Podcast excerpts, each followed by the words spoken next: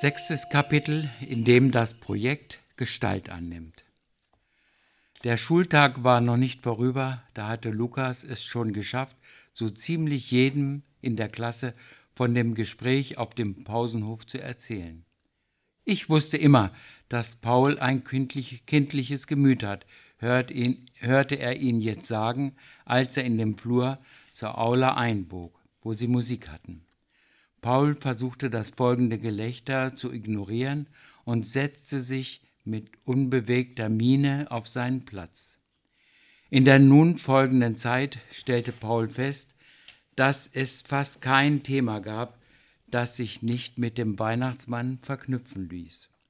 In Erdkunde war es der Glaube der Indianer an den großen Manitou, und bei uns, sagte Lukas, gibt es Leute, die an den Weihnachtsmann glauben. In Physik war es die Erwähnung der Relativitätstheorie. Es gibt relativ wenig Leute, die noch an den Weihnachtsmann glauben, bemerkte Nico. Und in Biologie die Intelligenz der Graugänse. Graugänse glauben zu nicht, zumindest nicht an den Weihnachtsmann, betonte Efi. Nele warf ihm, warf ihm hin und wieder einen teilnahmsvollen Blick zu, hatte sich aber in der Pause nicht mehr zu ihm gestellt, nur Ahmed beteiligte nicht, sich nicht an den ständigen Frotzeleien. Mir doch egal, woran du glaubst, hatte er zu Paul gesagt. Frieda hatte das Thema für einige Tage ruhen lassen. Auch wenn ihre nicht nachlassende Ordnungswut Paul stets daran erinnerten, dass es keineswegs vom Tisch war. Und es war nur eine Frage der Zeit, wann der nächste Volltrottel ihr erzählen würde, dass es keinen Weihnachtsmann gab. Es regnete mittlerweile ununterbrochen, ununterbrochen, und wenn es nicht regnete, war es neblig. Paul schrieb eine Klassenarbeit nach der anderen und war fast froh, dass es ihm nichts ausmachte, drinnen zu sein und zu lernen. Als er an einem dieser Tage am Küchentisch saß und in den dunklen Novembertag hinausblickte, sah er bunte, leuchtende Lampions über die Straße ziehen und ihm fiel ein, dass auch Frieda mit ihrer Klasse auf dem Martinsumzug war. Mit dem Martinsumzug fing für sein Gefühl so langsam die Weihnachtszeit an. Der Pfarrer hat immer vom Licht im dunkler Zeit, Pauls Gedanken schweiften ab, natürlich, der Pfarrer. Der Pfarrer wollte bestimmt, dass Frieda weiter an den Weihnachtsmann glaubt. Der Pfarrer war zu sozusagen hauptberuflich damit beschäftigt, Leute davon zu überzeugen, dass sie an etwas glauben, das sie nicht sehen.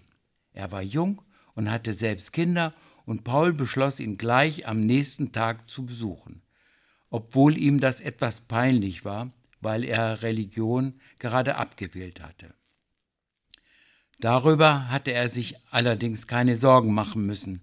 Pfarrer Legler begrüßte ihn herzlich, als hätte er Wochen auf seinen Besuch gewartet. Na, Paul, sagte er, schön dich zu sehen. Tag, sagte Paul und gab ihm die Hand. Danke, dass Sie Zeit für mich haben. Was kann ich für dich tun? fragte der Pfarrer und bot ihm einen Stuhl an. Paul erzählte ihm die Geschichte mit Frieda und der Pfarrer hörte aufmerksam zu.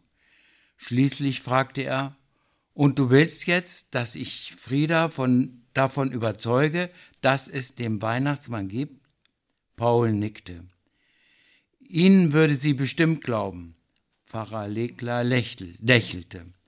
Das Problem ist nur, dass wir es nicht so mit dem Weihnachtsmann haben in der Kirche, sagte er.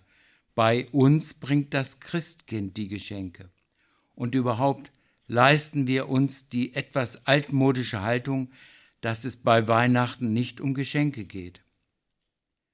Paul sah ihn etwas ratlos an. Ja, dann, sagte er, andererseits, fuhr Pfarrer Legler fort, soll man besonders in der Weihnachtszeit Mensch, Menschen helfen, die um Hilfe bitten. Und wenn ich dich richtig verstehe, tust du das gerade. Ich werde mir also etwas einfallen lassen. Ich würde sagen, du hörst von mir. Damit erhob er sich und hielt Paul die Hand entgegen. Paul nahm sie an und bedankte sich. Nicht dafür, sagte der Pfarrer. Als Paul auf die dunkle Straße trat, fragte er sich, was der Pfarrer vorhatte.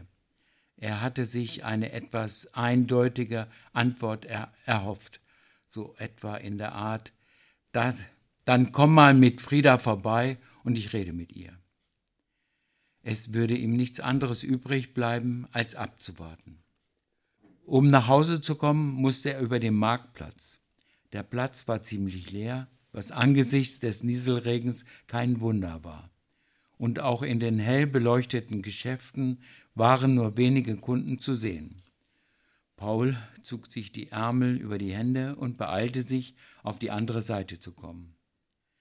Er war schon am Reiterdenkmal vorbei, als etwas seine Aufmerksamkeit auf sich zog. Auf den Stufen des Denkmals, unter einer Decke zusammengekauert, saß ein Mann und hatte eine Mütze vor sich in den Regen gelegt. Paul verlangsamte den Schritt und suchte in seiner Hosentasche unwillkürlich nach ein paar Münzen. Schließlich fand er ein 50-Cent-Stück und lief zurück. Beim Näherkommen sah der Mann ihm entgegen.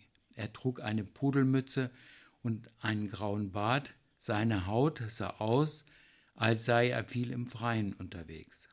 Aber aus dem wettergegerbten Gesicht blickten ihn ein paar sehr klare, hellgrüne Augen an, die nichts zu der elenden Haltung des Mannes zu passen schienen.